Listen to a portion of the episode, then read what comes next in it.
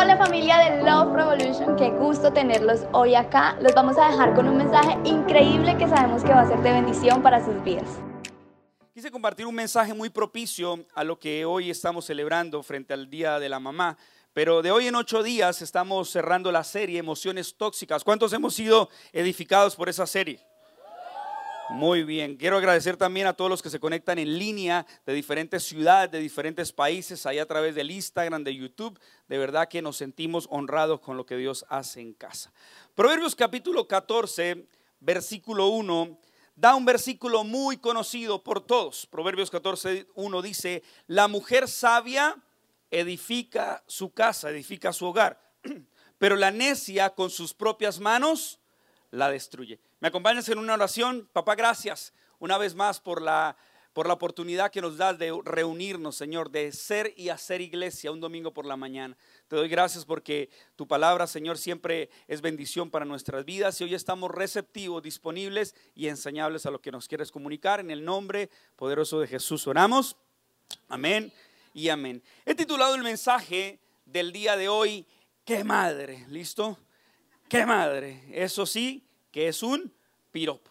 Hace mucho escuché un chiste bastante flojo, aclaro, bastante flojo, de una maestra que le dijo a los alumnos, era un colegio muy diverso, y le dijo a los alumnos, bueno, cada uno se va a ir a su casa y en medio de lo que vivan en la experiencia de la noche, por favor van a componer un poema con la frase, madre solo hay una. ¿Listo? Y entonces ellos fueron, obviamente en el colegio habían diferentes estudiantes, pero cuando regresaron al día siguiente, entonces pasó el primero, el primero era por allá de cabecera, así de la 33 para arriba, así todo, así. Y entonces él dijo, pues yo llegué a mi casa y yo, al ver la sonrisa de mamá, el brillo de sus ojos, la sonrisa que fluye de su alma, puedo solamente concluir que madre solo hay una. Y todo, muy bien, muy bien. Pasó el siguiente, el siguiente era de Cañaveral, Ruito, que ese también era de por allá. Y el siguiente dijo, bueno, mi mamá es cielo, es sol, es luna, es estrellas. Mi mamá es el universo para mí. Por eso puedo decir, madre, solo hay una. Uy, este chino volando, ¿no? Pasó otro por ahí ya, más estrato 3, estrato 4, y dijo, mamá para mí son los brazos del cielo. Es el aplauso del Padre diciéndome que lo puedo lograr y la sonrisa de una madre siendo refugio a mi corazón, porque madre solo hay una. No, eso estaba, mejor dicho, lleno de poemas. Pero había uno por allá del barrio, mi primera puñalada, ¿sí? Y entonces él dijo, pues yo llegué a la casa y siempre mi mamá se agarra a pelear con mi padrastro y se dan cuchillos así todo pólvora, chinche menor. Y entonces, ¿qué? Y la encontré con el pico de botella, ¡ta! peleando con el pico de botella. Lo voy a matar, sacó el revólver, le pegó dos tiros ahí, pero bueno, cachó. Y entonces después se reconciliaron y me dijo, ¿sabe qué? Vaya ahora a la nevera, vamos a brindar porque nos reconciliamos, saque dos cervezas. Y yo fui a la nevera, abrí la nevera y dije, madre, solo hay una. ¿Sí? No la entendieron, Dios mío. Tienen que entrar en un curso. Porque madre, solo hay. Si no lo entiende, al final le explicamos, ¿listo? Lo cierto es que de una u otra manera ese chiste nos enseña que los ecosistemas de relaciones son muy diferentes, ¿verdad? Tú tienes familiares de pronto que pueden decir, uy, mamá es Proverbios 31, la mujer virtuosa y ejemplar que habla la escritura, ¿cierto? Muchos de ustedes dicen, no, mira, mi mamá es una mujer virtuosa, es una mujer ejemplar, tal cual lo dice Proverbios 31. Pero quizás otros dicen, no, mi mamá definitivamente estuvo lejos, estuvo alejada de direccionarme por el propósito de Dios. Pasa como la anécdota de una mamá que le permitió a un hijo hacer todo lo que él se le antojó. Y obviamente el hijo consentido es la vergüenza del padre, ¿cierto? Y al no instruir al niño en el caminar de Dios, pues este chico empezó por malos pasos, empezó a desviarse y en algún momento lo capturó la policía. Cuando la captura la policía, él comienza a llorar y le dice, por favor llama a mi mamá que tengo que decirle algo importante. El policía accede y cuando la mamá viene, él quiere decirle algo al oído, pero no le dice algo al oído, decide morder el oído de la mamá y decirle, maldita eres porque me, no me corregiste en el momento que yo necesité una corrección. Quizás ecosistemas como esos son ecosistemas que se encuentran en cada minuto de la vida. Son ecosistemas donde la mamá quizás no fue el ejemplo de una mamá correcta. Pero también está el otro extremo, madres virtuosas ejemplares. La mamá de Tomás Alba Edison cuenta la narrativa historia que en algún momento Tomás Alba Edison, el genio, ¿verdad? Estaba en el salón de clases y hacen llamar la mamá, el rector la cita y esta mamá sale llorando con una nota en sus manos. El niño le pregunta, ¿qué pasa? ¿Qué, qué decía la nota? Y la mamá le responde, pues me dicen que tú eres demasiado inteligente, que tú eres superdotado, que tú eres un genio y que te tengo que sacar de este colegio porque tu nivel es superior al de los demás. Pasaron los años y obviamente una catástrofe pasó en el lugar donde vivía, residía y trabajaba Tomás Alba Edison. El lugar se incineró, ya habían pasado muchos años y obviamente él encuentra la nota de la cual la mamá años atrás había salido llorando del colegio lee la nota y oh sorpresa, la nota no decía que él era un genio. La nota por el contrario decía, señora, necesitamos retirar a su hijo porque tiene déficit de atención. Le cuesta el aprendizaje diferente al de sus compañeros y la recomendación es que él tenga que abandonar la institución. Qué increíble cómo una madre tiene el poder de sepultar a un hijo o de catapultarlo al éxito. Lo puede sepultar en la maldición o lo puede edificar a través de sus palabras, de su orientación y de su ejemplo. De hecho, la mamá cumple un rol protector dado por Dios. Eh, Jesús expresó de la mamá en Mateo capítulo 23, versículo 37, más que expresarse la mamá, expresó algo muy acorde al modelo de mamá. Gente de Jerusalén, gente de Jerusalén, ustedes matan a los profetas y a los mensajeros de Dios. Les envía. Muchas veces quise protegerlos como protege la gallina a sus pollitos debajo de sus alas, pero ustedes no me dejaron. Jesús hace una referencia como esa gallina cuida sus polluelos, los esconde bajo las alas. Quizás la figura de mamá dada por Dios como un instrumento de bendición a nosotros es una figura de protección. Es una figura de autoridad, es una figura de determinación, es una figura que hoy por eso honramos, no solo en una fecha comercial del año, sino que siempre entendiendo la luz de la palabra, lo que representa la mujer sabia edifica su casa, edifica su hogar. El problema es cuando diferimos de la honra, cuando no podemos entender por qué hay tanta ausencia de honra con respecto a mamá. Vemos, por ejemplo, en la palabra, en el libro de Efesios capítulo 6, versículo 2 al 4, dice, honra a tu padre y a tu madre, ¿cierto? El versículo favorito de los papás, ¿sí? Cada vez que dice, mira, escucha, escucha, y sacan el celular ahorita para grabar, para recriminarle al hijo ahorita en la casa. Honra a tu padre y a tu madre. Es el único mandamiento con promesa, ¿cierto? Contiene una promesa. Si honras a tu padre y a tu madre, te irá bien y tendrás una larga vida en la tierra. O sea que es el único mandamiento con promesa. No dice si el papá o la mamá, en este caso que estamos hablando, se portó bien, si fue ejemplar, si fue una madre idónea. No dice si fue la madre correcta, dice honrela, ¿cierto? Para que le vaya bien, porque es el único mandamiento con promesa y tendrás una larga vida. Ahora, diferimos muchas veces y la sociedad obviamente ha visto una ausencia de honra justamente por la parte 4, el versículo 4 de este mismo pasaje. Dice, padres, no hagan enojar a sus hijos con la forma en que los tratan, más bien críenlos con disciplina. No le pase como este jovencito que mordió la, oreja de su mamá porque hubo ausencia de disciplina. Dice, honrelos, uh, críenlos con disciplina e instrucción que proviene del Señor. Así que yo creo que una de las cosas que particularmente sucede cuando se habla de mamá es que muchas de las mamás obviamente no sabían cómo serlo. Muchas de las mamás desconocían todo este mundo, todo este universo del ser mamá y lógicamente es nuestra responsabilidad ser empáticos a la hora de aprender o de ver cómo las mamás han salido adelante, cómo han salido siendo guerreras, cómo han salido siendo valientes. Tal vez hay madres cabeza de hogar, tal vez hay madres que trabajaron horas extendidas por darle un beneficio a sus hijos. Porque de hecho hay algo sorprendente en esto. En el, libro eh, Salvaje de Corazón, el escritor habla un poquito de los traumas que de una u otra manera los hombres han vivido con respecto a mamá, por ejemplo. Dice que los hombres nos ha costado mucho más relacionarnos con mamá, porque mientras la mamá le dice, ¿dónde está mi tesoro, mi bebé, mi hermoso, mi divino, mi chiquitico? Y mírelo cómo está de grande, mire, ¿sí? Mientras eso hacen las mamás, los papás validan al hombre y le dicen, vamos tigre, tú puedes. Y el hombre lo último que quiere es que le digan tesoro, ¿sí? porque nos sentimos Kiko. Pero él quiere que le digan, vamos tigre, ¿cierto? Y entonces Satanás ha permeado la familia, el núcleo fundamental de una sociedad y ha alejado, adivine qué, a los hombres de las casas. Ha alejado a los hombres de los hogares, de la formación de sus hijos. Y por el contrario, quienes han tomado el rol de liderazgo han sido mamá. Y entonces hay una ausencia muchas veces de honra porque nuestra falta de empatía no les hace recordar o no nos ha hecho recordar que mamá estaba aprendiendo cómo ser mamá. No tenía idea quizás de cómo poder cumplir ese nuevo rol que Dios estaba estableciendo. Entonces te voy a hablar rápidamente de tres etapas que cuando estaba preparando este mensaje, hay muchas, pero consideré tocar tres de ellas, que son etapas por las cuales las mamás atraviesan. ¿Estamos listos?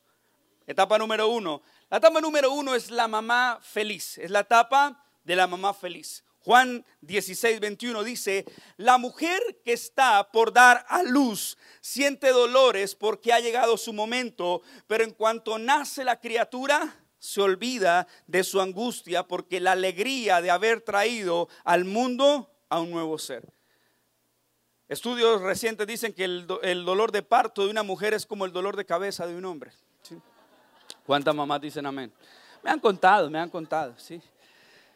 Pero dice que es traumatizante ese momento, pero Juan relata que aun cuando los dolores de parto son hostiles, son difíciles, aun cuando hay un dolor de parto en la mamá, dice que tan pronto la criatura sale a luz, la mamá se le olvidó por completo los dolores de parto por la dicha y la alegría de haber traído un nuevo ser al mundo. Impresionante este versículo. Sé que cuando los hombres nos da un poquito de gripa o más conocido como gadejo, ¿cierto? No es así como, ay, no me toque, eh, estoy mal, sí, se va a acabar el mundo. Y los hombres somos dramáticos, hay que aceptarlo. Bueno, es mi excepción, mi esposa no lucha con eso conmigo. Pero, ¿cierto? La mamá puede tener esa enorme habilidad de dar a luz y posteriormente un segundo pasa y tan pronto haber dado a luz esa criatura le hace olvidar por completo el dolor. Ahora, eso es impresionante porque siempre que se habla de la etapa de la mamá feliz, podemos hablar de una expectativa. Por ejemplo, la expectativa es la revista donde sale esa mamá modelo, ¿cierto? Esa mamá maquillada, esa mamá ejemplar que va a hacer el baby shower y va a revelar el sexo de los trillizos y entonces están felices. ¿Por qué? Porque hay una expectativa, prepara el baby shower, prepara todo lo demás. Pero muchas veces pareciera que esa etapa es muy de película, ¿cierto? Ahora, es una etapa de felicidad. Te lo voy a comprobar en Génesis 17, 15 al 17. Está contando la historia de Abraham. Dice, entonces Dios le dijo a Abraham, Abraham, el amigo de Dios, dice, con respecto a Sarai, tu esposa, su nombre no será más Sarai. A partir de ahora se llamará Sara y yo la bendeciré y te daré un hijo varón por medio de ella. ¿Hay alguna Sara que reciba esa palabra en el nombre de Jesús? O se la mandamos a donde quiera que esté. ¿Listo? Dice, a partir de ahora se llamará Sara y la bendeciré y le daré un hijo varón por medio de ella. Si la, la bendeciré en abundancia y llegará a ser la madre de muchas naciones, entre sus descendientes habrá reyes de naciones. Versículo 17. Escucha esto. Entonces Abraham se postró hasta el suelo, pero se rió por dentro incrédulo. ¿Cómo podría yo ser padre a la edad de 100 años? ¿cierto? Y no existía el Viagra en ese entonces, ¿cierto? Pensó, ¿y cómo podrá Sara tener una bebé si tiene 90 años? Algunos teólogos dicen que cuando Abraham escuchó las declaraciones de que iba a ser padre, dice que se hincó, hasta el suelo. No se sabe si eso lo hizo por reverencia o no se sabe si cuando dice que se estaba riendo fue porque no aguantó la risa y se hincó hasta el suelo. Lo cierto es que dice que él se rió producto de la incredulidad. ¿Cómo yo voy a ser padre a los 100 años? ¿Cierto? ¿Cómo ella a los 90 años va a ser mamá? O sea, no hay lógica para que eso resulte, ¿verdad? No, no existían esas pastillitas, no existían esas ayuditas. Y entonces dice que él se ríe hasta el suelo. Y es sorprendente porque justamente el nombre que recibe su hijo es Isaac, que significa risa. Me encanta como Alex San Pedro, un escritor español, decía, es que así se tratan los amigos. En lugar de Dios ofenderse por la risa incrédula de Abraham, en lugar de eso hace que él mismo le ponga a Isaac, que significa risa, que significa alegría. Y es que justamente es la etapa de la mamá una etapa de felicidad, una etapa de alegría, una etapa donde entonces queremos vestir al hijo de cierta manera y estamos quemando todos los cartuchos de cómo ser una mamá feliz, cómo ser una mamá ideal. ¿Cuántas mamás felices hay en esta mañana aquí? Las demás, espero que restauren esa relación con sus hijos. ¿sí? Muy bien.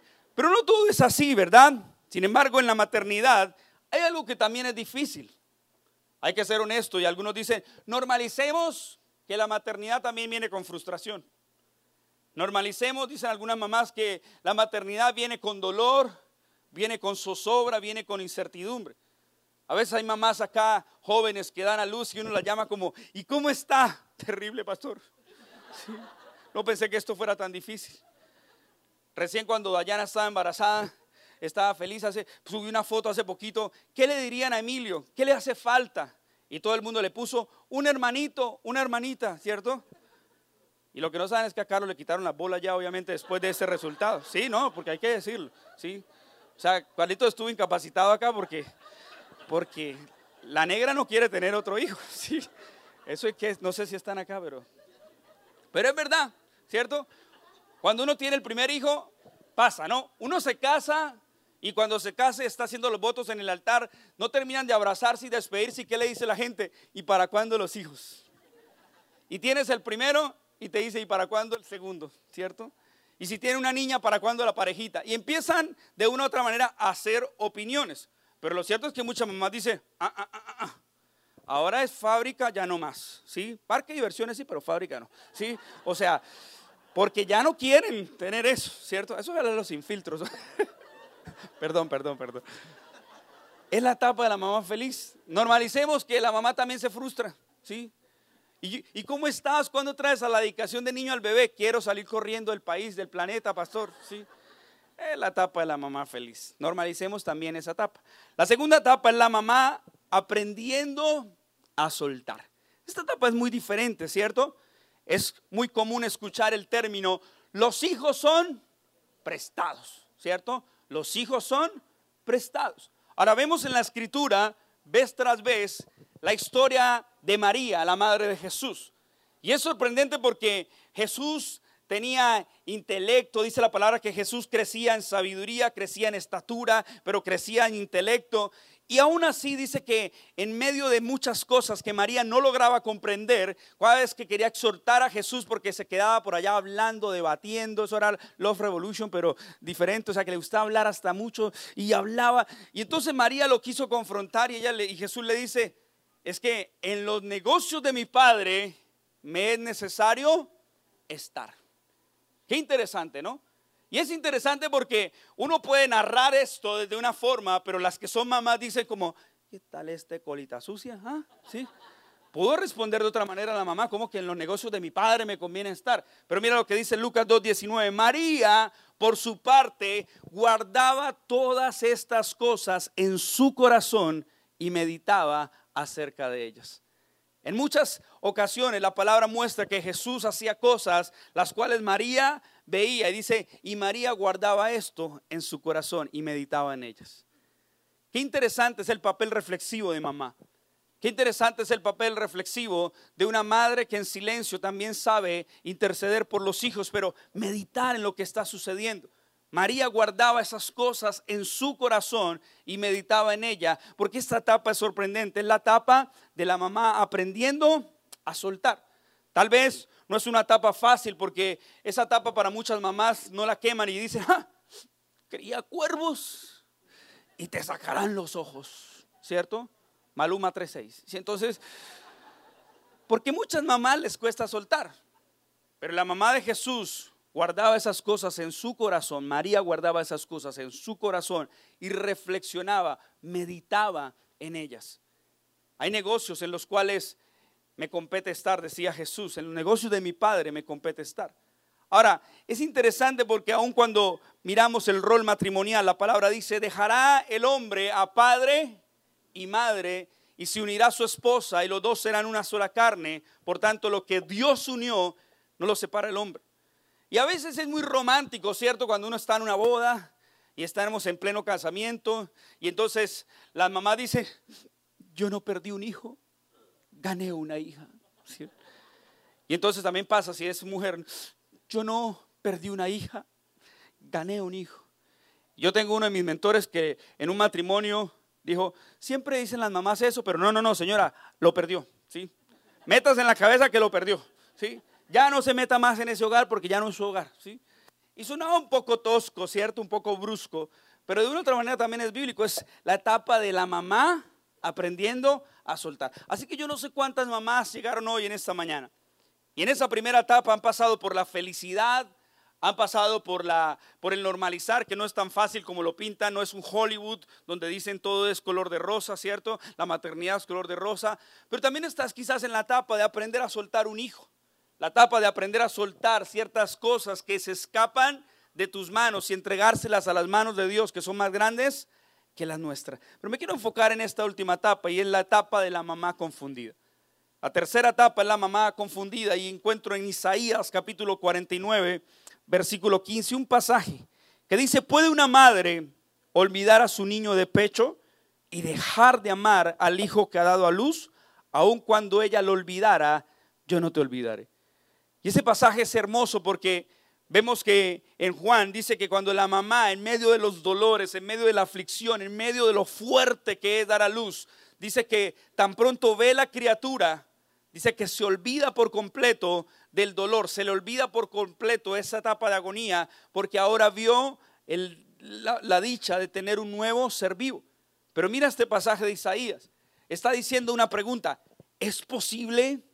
¿Acaso puede una madre? O sea, comienza con una pregunta, indagando, ¿será que es posible que una madre que ha dado a pecho a su hijo, que ha dado luz a su hijo, podría olvidarse de él? podría olvidarse del hijo, de la hija que dio a luz. Y dice, ciertamente, si lo olvidara, yo no te olvidaré, dice el Señor. Y eso me encanta porque muchos de nosotros, de una u otra manera, tenemos que reconocer en una mañana como hoy, que hay muchas mamás que celebran en la sociedad, hay muchas mamás con ramos aquí en casa, pero yo quiero decirte, quiero validarte, quiero afirmarte que aunque muchas veces tú no estuviste preparada, que aunque muchas veces tú no sabías cómo ser la mamá ideal, porque hay por ahí un video donde eh, entrevistan a unos niños y les preguntan acerca de qué cambiarían de la mamá y todos cambian algo.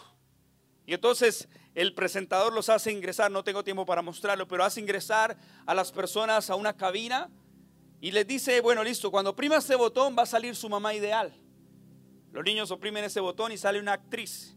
Y la señora le dice, hola papi, y lo saluda como si fuese la mamá y los niños quedan perplejos. Los niños quedan confundidos.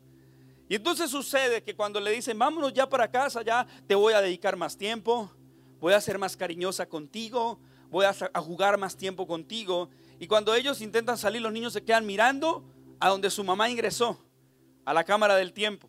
Pero cuando ellos se quedan mirando y observan que efectivamente no va a salir nadie más, que ahora ella aparentemente es su mamá, pues muchos comienzan a llorar. Muchos entristecen, el presentador les dice, espera, espera, ¿qué pasó? No, yo quiero a mi mamá, quiere, quiero volver a su mamá. Bueno, espichemos otra vez todos los botones a ver qué pasa, pero eh, espéreme allá. Y le dice a la actriz que entre. Y el niño oprime todos los botones desesperado porque vuelva a salir su mamá. La mamá llena de imperfectos. La mamá llena de errores. La mamá que tal vez no cumple un 10 a las expectativas del hijo. Porque muchas veces decimos que la mamá de otro suele ser mejor que la nuestra. Lo vemos en los colegios, lo vemos en las entregas de notas. Y esta muchas veces quizás es una etapa muy cruda, muy álgida para mamá. Es la etapa de la mamá confundida. Es esa mamá que se enteró que hay un embarazo, hay un ser vivo en sí. Y ahora está entre la tensión entre morir a sus sueños, renunciar a sus sueños o continuar con esa ruta que ahora el destino, las decisiones han permeado para siempre. Tal vez el morir a ella para dar a luz un propósito. Y me sorprendió porque estaba una vez en Sogamoso, en una conferencia con el Ejército Nacional, estaba dando una conferencia. Y luego se acerca las familias de los soldados, entre esas una mujer. que cuando se enteró de dar a luz empezó a vivir un proceso de preclancia y pasaron muchas cosas difíciles. Pero ella se lamentaba cuántas veces golpeó su vientre. Ella se lamentaba cuántas veces ingirió cosas producto de querer frenar, detener ese embarazo. Yo no sé cuál ha sido tu historia en el vientre. Todos tenemos un álbum familiar, quizá los que somos más vieja escuela tenemos un álbum físico. Los Centennial, Aesthetic ya tienen un Aesthetic, tienen otro tipo de álbum. Pero todos tenemos alguna foto, ¿cierto?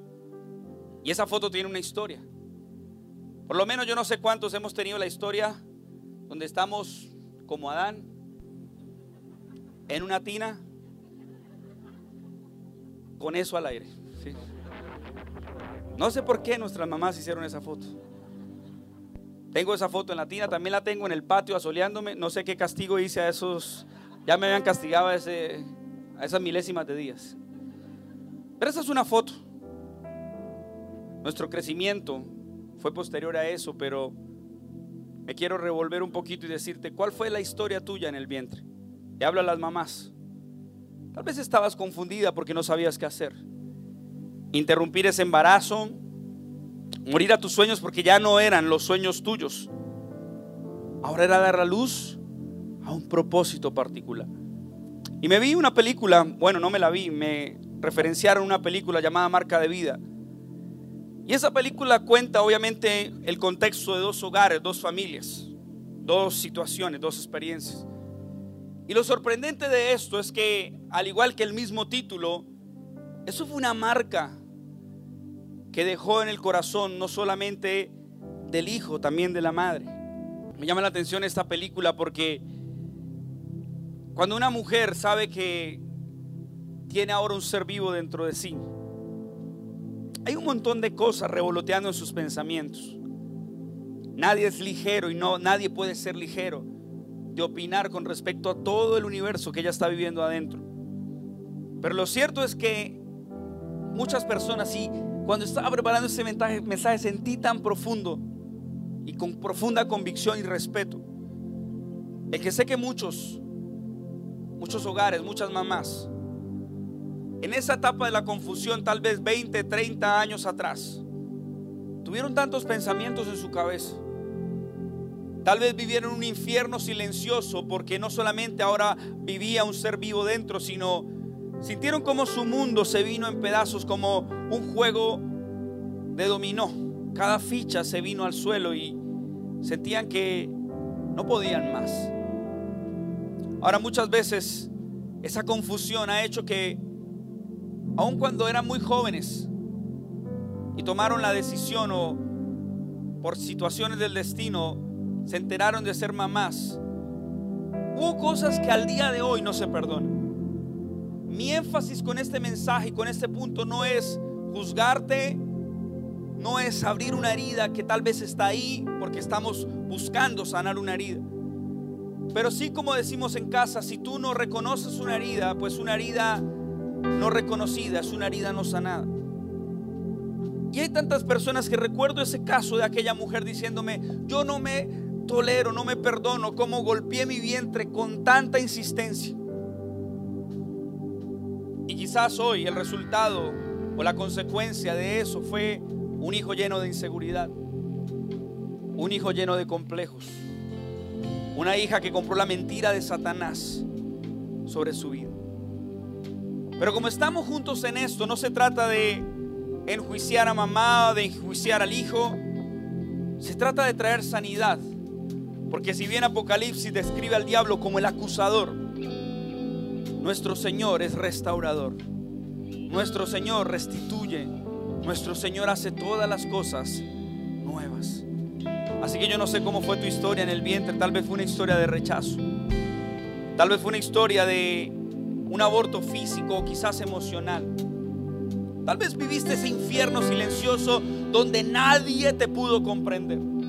Y una fecha como hoy, en lugar de traer un gozo inefable a tu corazón, tal vez lo que viene de Satanás es susurrándote mentiras, es destilando veneno sobre ti, haciéndote sentir mal, haciéndote sentir enjuiciado.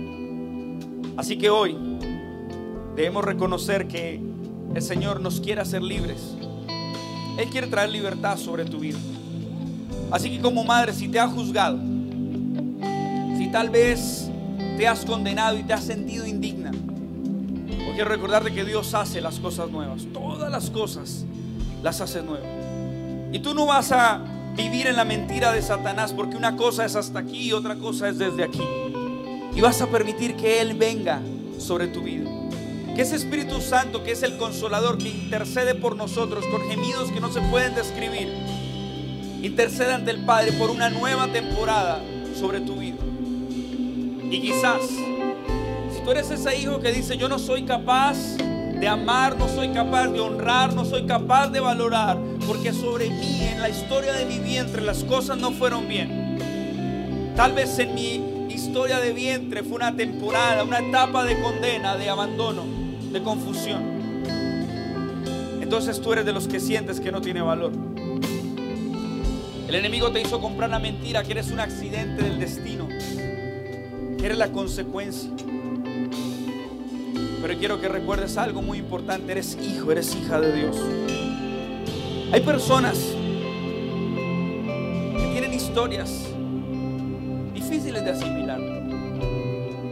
En el buen pastor en la cárcel, predicando un tiempo atrás, me dice una chica, mira, a mí me violaron y esa violación me puso en la tapa de la confusión a elegir si la persona que me maltrató, me humilló, me destrozó y que de la cual hoy estaba esperando un hijo era la oportunidad de interrumpir por completo la perpetuidad de eso que me sucedió.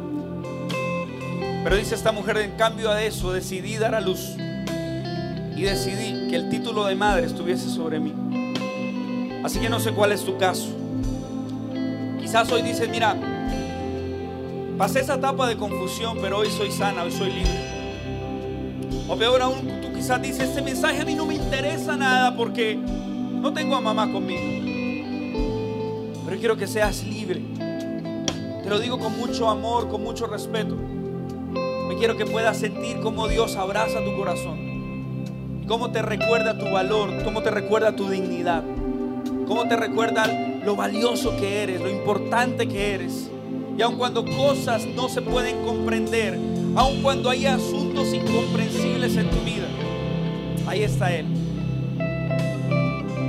Ahí está el caballero de la cruz a tu lado. Así con ojitos cerrados. Proverbio 27, 10 dice, aunque mi padre y mi madre me abandonen, el Señor me recibirá en sus brazos. Yo no sé si ese abandono fue producto de un rechazo. Yo no sé si ese abandono fue producto de una mamá que no eligió seguirte. Yo no sé si ese rechazo fue de una mamá biológica y recibiste una mamá por adopción. O yo no sé si ese abandono quizás es porque ya mamá no está contigo. Pero si es tu caso hoy, permite que Dios esté ahí. Él está abrazando tu corazón. Le está recordándonos a todos como iglesia, madres e hijos, todos los aquí presentes, nacidos de mujer, que Él está ahí. Que Él ha visto tu etapa feliz, de gozo, de felicidad.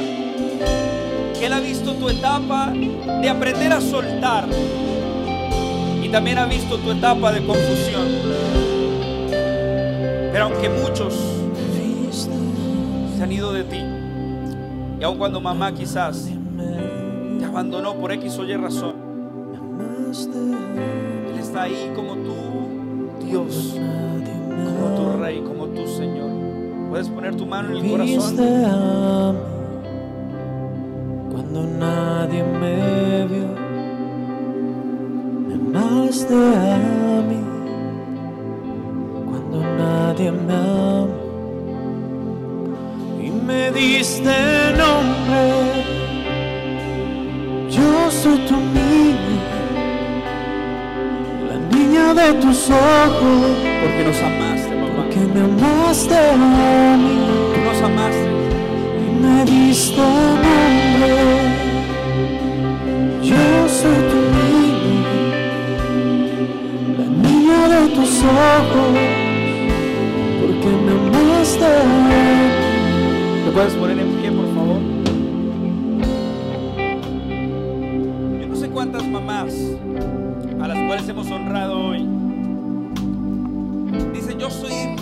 eterna etapa de mamá feliz.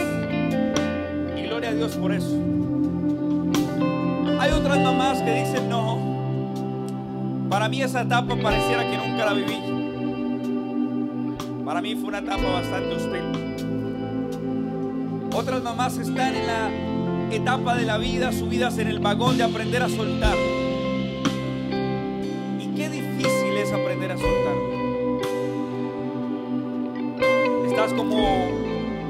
Aquella mujer que toma un cactus y lo abraza tan fuerte, pero sin saberlo se está haciendo daño. Quizás la etapa es aprender a soltar. Pero quizás muchas, en su gran mayoría, han pasado la etapa de la confusión. Y no vas a permitir que la mentira de Satanás te susurre lo que hiciste o lo que dejaste de hacer.